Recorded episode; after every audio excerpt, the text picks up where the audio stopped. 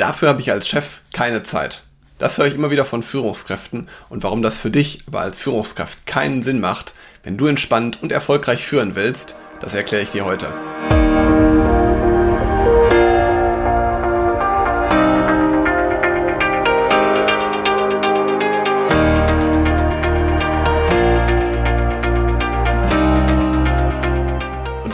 Herzlich willkommen auf dem Kanal für mehr Erfolg mit sozialem Verständnis und moderner Führung. Schön, dass du da bist. Ich bin Helge, Helge Schräder und vielleicht hast du den Satz, den ich gerade gesagt habe, auch schon mal gedacht, ausgesprochen oder vielleicht schon mal irgendwo gehört.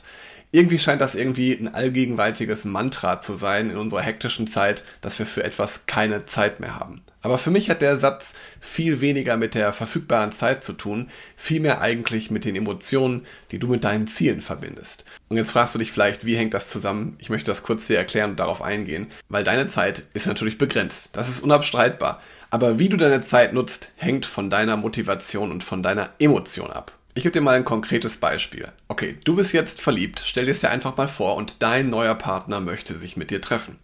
Na, wirst du das irgendwie möglich machen? Vermutlich schon, weil irgendwie auch eine positive Emotion dahinter steht.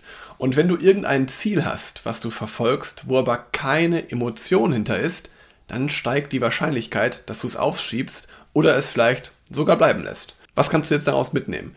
Wenn du ein Ziel hast, dann verbinde es immer mit einer Emotion. Versuche also dir immer vorzustellen, was ist erreicht, wenn das Ziel erfolgreich abgeschlossen ist.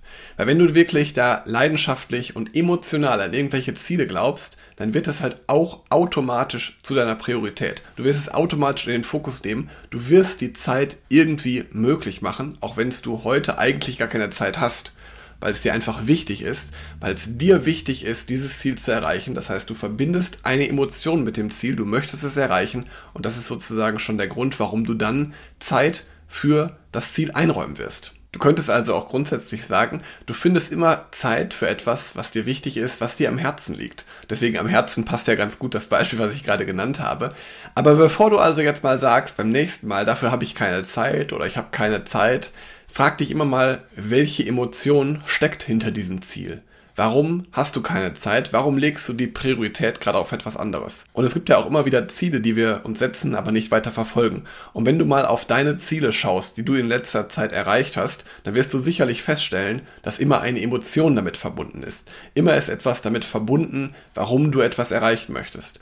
Und das ist zum Beispiel auch ein Punkt, den ich immer wieder erarbeite mit Führungskräften, weil wenn du deine Ziele als Führungskraft mit der Emotion, mit deinen eigenen Werten verbindest, dann wirst du sie auch immer erreichen oder sogar übertreffen. Wenn du deine Ziele als Führungskraft, als Mensch endlich erreichen oder gar übertreffen möchtest, wenn du Dinge angehen willst, mit den richtigen Emotionen dich ansprechen willst, dann buch dir ein kostenfreies Beratungsgespräch und sprich mit mir. Alles, was du dafür tun musst, ist auf www.helge-schräder.de slash Termin zu gehen und dich für ein kostenfreies Beratungsgespräch einzutragen.